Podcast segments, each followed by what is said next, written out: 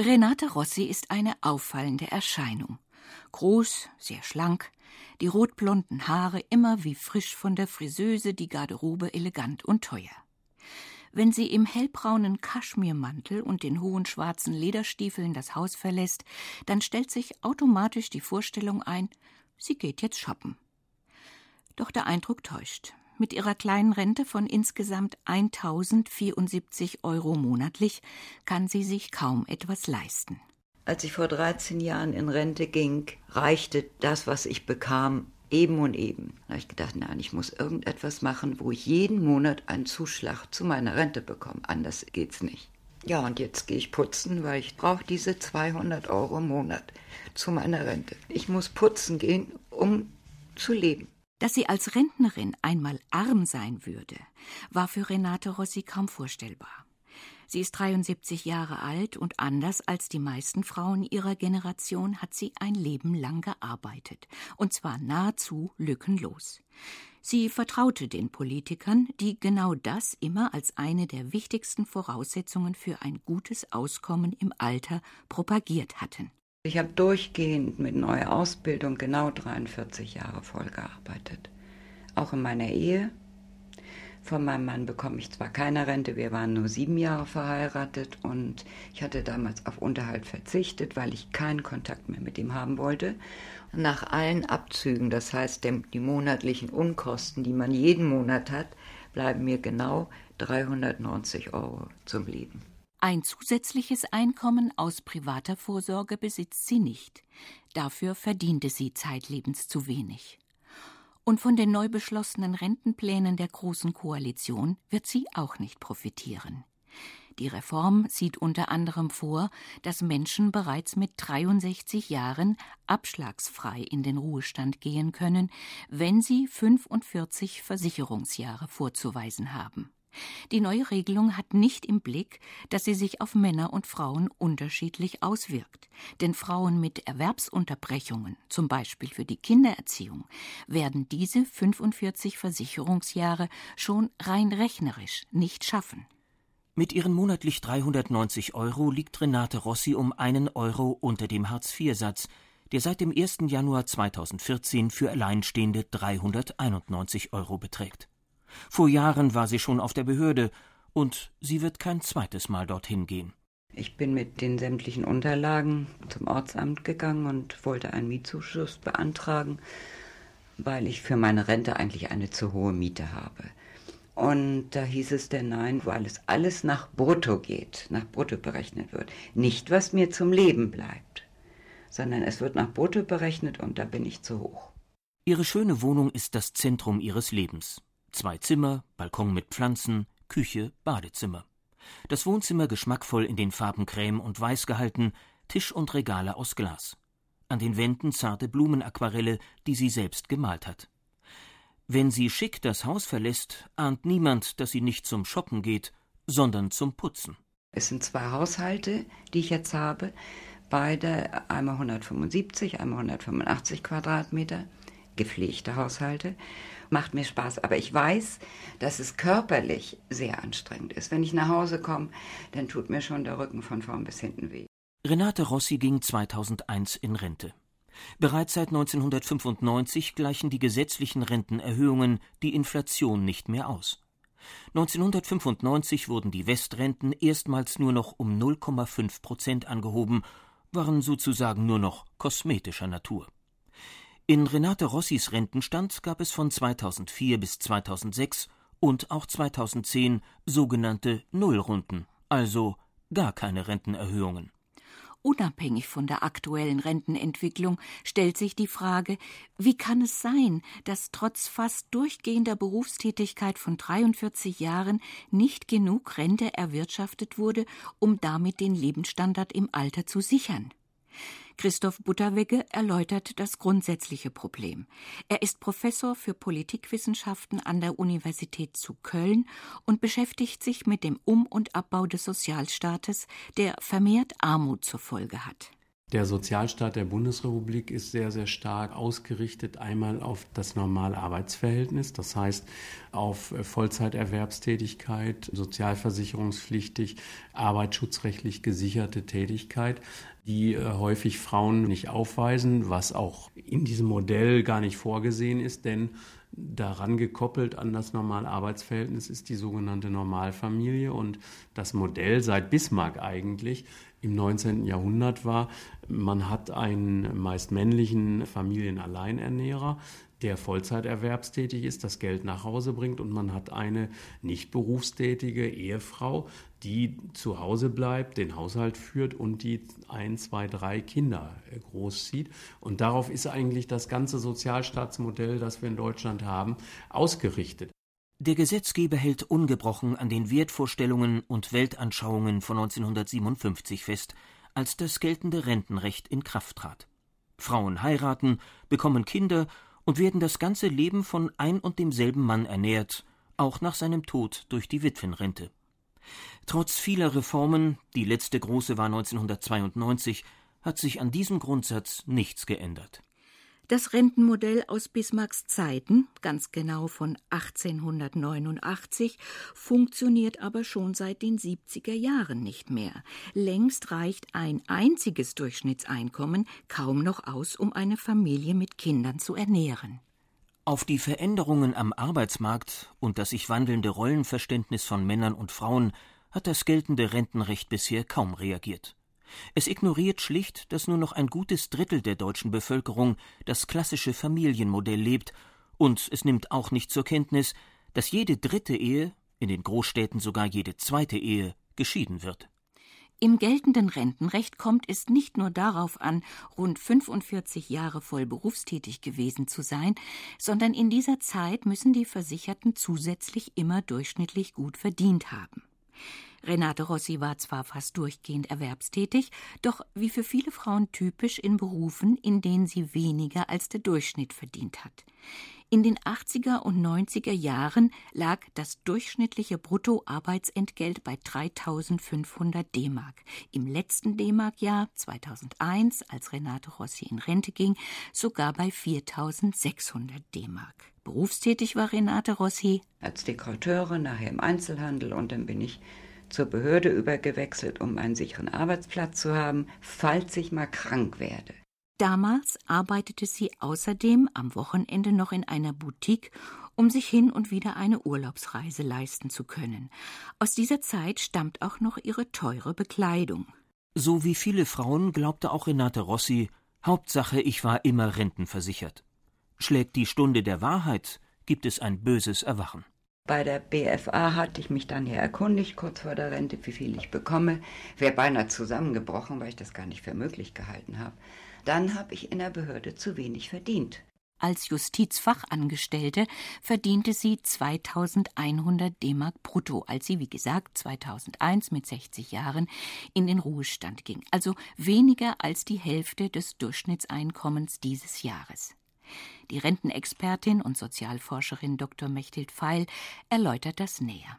Die Höhe des Gehalts hat ein stärkeres Gewicht in der Rentenberechnung für die spätere Höhe der Rente als die Dauer der Versicherungszeit. Das heißt, wenn Frauen durchschnittlich oder überdurchschnittlich verdienen, ist das wichtiger für ihre Rente später und ist nicht so schlimm, wenn sie dann ein, zwei oder drei Jahre mal nicht versichert sind, als immer versichert zu sein, sozusagen mit unterdurchschnittlichem Gehalt und dann noch in Teilzeit.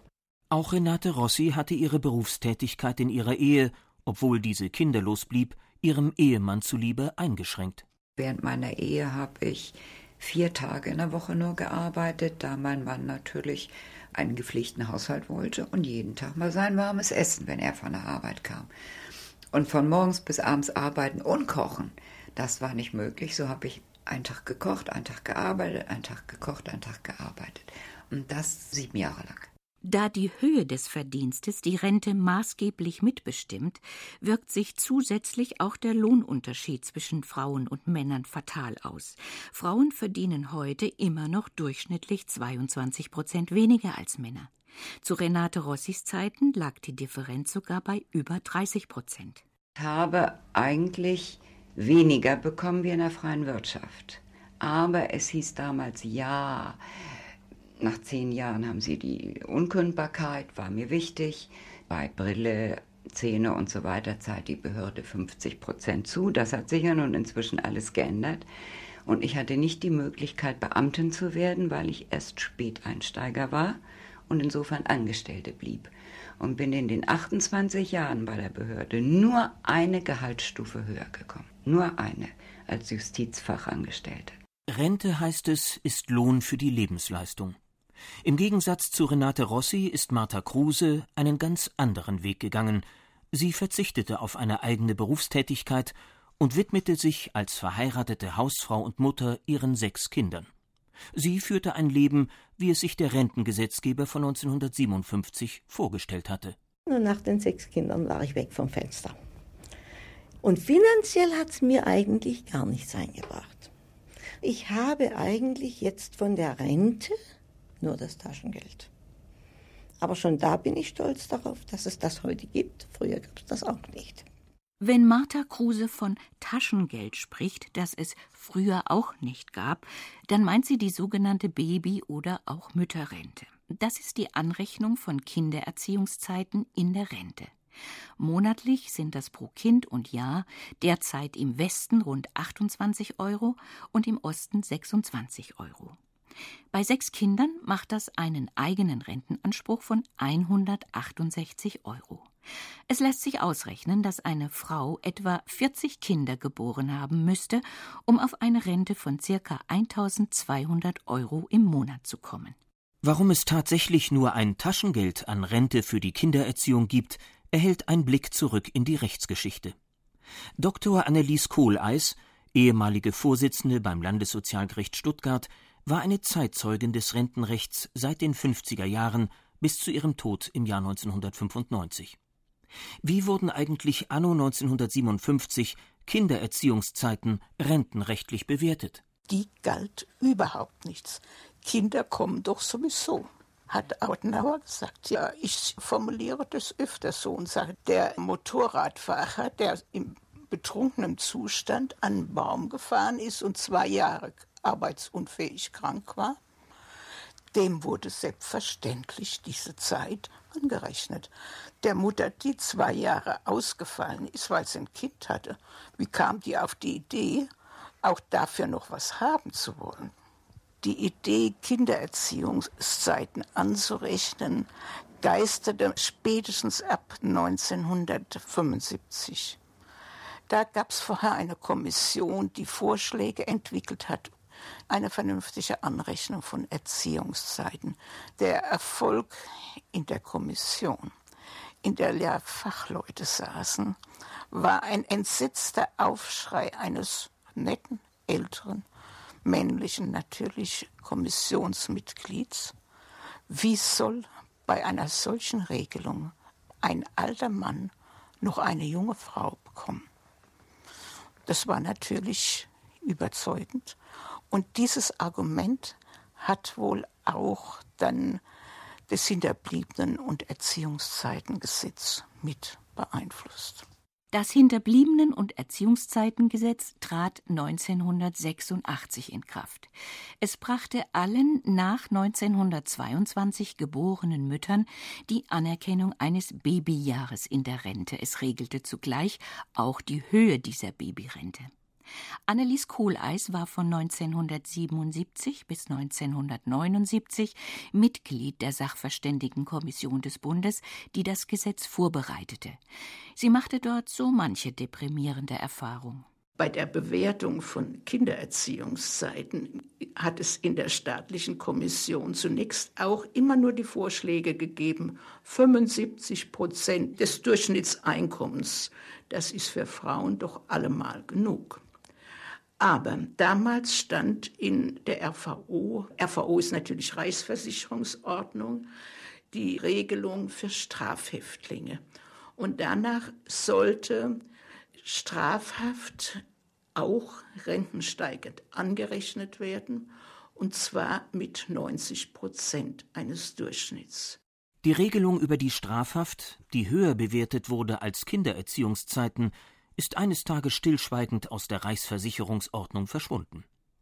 Anno 1986 galt Kindererziehung noch nicht als Lebensarbeitsleistung. Kindererziehung ist keine Leistung, sondern wird nur aus sozialen Erwägungen angerechnet. Und weil Frauen im Durchschnitt weniger als Männer verdienen, dürfe auch Kindererziehung nicht mehr als 75 Prozent des Durchschnitts bringen. Und damit steht Kindererziehung praktisch am Ende der Skala bei der Bewertung der anzurechnenden Zeiten. 1992 wurde die anrechenbare Zeit auf drei Jahre ausgedehnt, aber auch nur für Kinder, die erst nach 1992 geboren sind. Annelies Kohleis war auch diesmal an der Vorbereitung des neuen Gesetzes beteiligt und kannte die wahren Motive des Gesetzgebers. Damals hat der Abgeordnete Scharenbräuch an den Vertreter der Bundesanstalt für Arbeit die Frage gestellt, wenn wir jetzt längere Erziehungszeiten anrechnen, werden da Arbeitsplätze frei?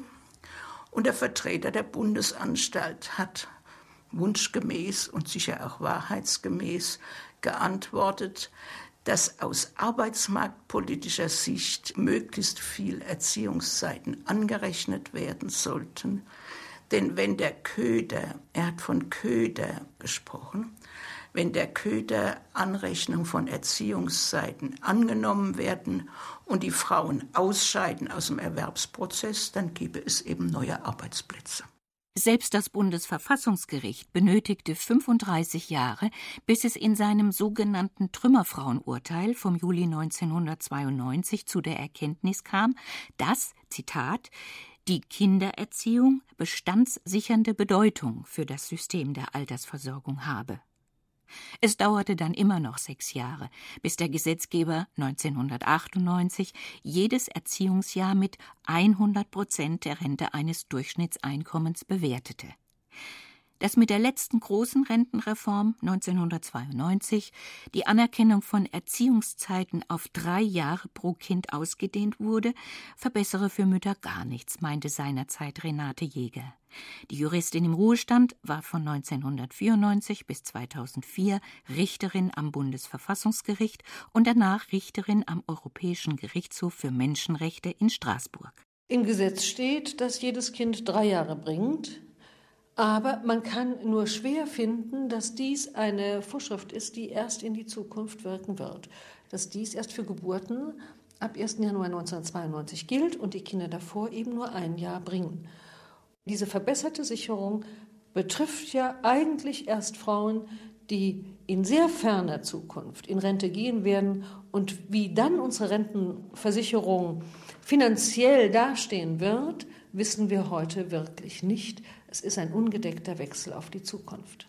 Die Große Koalition hat in ihrer hier bereits mehrfach angesprochenen Rentenreform auch beschlossen, ab 1. Juli 2014 Müttern mit Kindern, die vor 1992 geboren wurden, ebenfalls einen zusätzlichen Entgeltpunkt bei der Rentenberechnung zu geben. Mehr als sechs Milliarden Euro soll diese Reform kosten. Doch statt die finanzielle Situation alter Mütter zu verbessern, könnte die sich sogar verschlechtern. Die 28 bzw. 26 Euro Erziehungsrente gelten nämlich als Einkommen und werden angerechnet. Arme Mütter in der Grundsicherung oder mit kleiner Witwenrente hätten dann schlimmstenfalls sogar weniger Geld im Portemonnaie als vorher. Martha Kruse und Renate Rossi stehen mit ihren Biografien stellvertretend für viele Frauen, die im Alter eine niedrige Rente erhalten. Als Rentnerin über wenig Geld zu verfügen, hat Konsequenzen. Der Politikwissenschaftler Christoph Budderwegge beschäftigt sich als Sozialforscher auch mit den negativen Folgen der Altersarmut. Armut äh, bedeutet immer mehr als wenig Geld zu haben. Armut bedeutet ausgeschlossen zu sein aus wichtigen gesellschaftlichen Bereichen. Soziale Exklusion nennt man das. Sich nicht beteiligen zu können an äh, kulturellen Ereignissen, am gesellschaftlichen Leben, äh, sich überall einschränken zu müssen, nicht mithalten zu können mit dem, was andere haben. Und das bedeutet dann letztlich auch soziale Isolation. Und die ist natürlich im Alter besonders schlimm, wo die Kontakte und auch die Möglichkeiten, Kontakte aufzubauen, ohnehin immer geringer werden. Für Renate Rossi ist diese Theorie täglich gelebte Realität. Wenn man so neue Leute kennenlernt und dann heißt das, oh, wir gehen am Sonnabend irgendwo hin, kommst du mit? Dann komme ich mit Ausreden, weil dann sage ich irgendwie, ich krieg Besuche. Stimmt gar nicht. Ich kann mir das nicht leisten. Soll ich nun jedem sagen, wie viel ich zur Verfügung habe? Mein Freundeskreis, die alle verheiratet sind, denen es finanziell auch gut geht, ja, die haben mich dann am Anfang eingeladen, aber ich schäme mich mitzugehen. Ich würde so gerne mal ins Theater oder eine Ausstellung mit Vorträgen. Kostet alles Geld. Ich kann nur überall irgendwo hingehen, wo es kein Geld kostet. Geburtstagsgeschenke hat sie abgeschafft. Sie selbst kann nichts schenken, und deshalb möchte sie auch nicht beschenkt werden. Selbst Geiz wurde ihr von alten Bekannten schon unterstellt. Das hat ihr wehgetan, ist aber naheliegend, wenn die äußere Erscheinung nichts von der relativen Armut erahnen lässt, die sich dahinter verbirgt. Ich lege sehr viel Wert auf Pflege. Und gerade wenn man alt ist, ist Pflege das A und O. Ich möchte nicht zu den Menschen gehören, die sich dann im Alter gehen lassen, weil es gar nicht mehr geht. Ich bin nicht mehr jung, das Gesicht ist nicht mehr schön, die Augen sind das Schönste von meinem Gesicht und die betone ich. Und da ich möchte, dass das von morgens bis abends gut aussieht, gebe ich dafür Geld aus. Sport treibt Renate Rossi nicht zum Vergnügen. Ich laufe um die Alster zweimal die Woche, gehe allerdings auch zur Rückengymnastik, aber in einem Sportverein, der sehr, sehr günstig ist und versuche eben da meine Wirbelsäule, meine Gelenke alle beweglich zu halten. Das ist für mich wichtig, sonst müsste ich erst Putzen aufgeben. Ich sehe das für mich als sportliche Tätigkeit, so traurig das ist. Sonst schaffe ich das gar nicht. Armut macht sehr häufig krank seelisch und schließlich auch körperlich. Das hat Folgen für die gesamte Gesellschaft. Christoph Budawegge. Wer arm ist, wer alt ist und wer isoliert ist, der wird natürlich anfällig dafür, eher in Depressionen zu verfallen, resignative Stimmungen zu haben und eben sich auch gesundheitlich nicht auf der Höhe zu fühlen. Wenn Menschen daran erkranken, wenn sie darunter leiden, wenn sie psychosomatisch entsprechend Schaden nehmen, dann wird das natürlich auch, äh, was die Behandlungen angeht, auch für die Gesellschaft insgesamt eher teuer.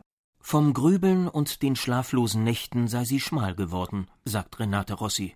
Sie hat Angst vor der Zukunft. Die Angst davor, dass ich vielleicht eine Krankheit bekomme, wo ich vielleicht ständig Medikamente nehmen muss. Wer zahlt die?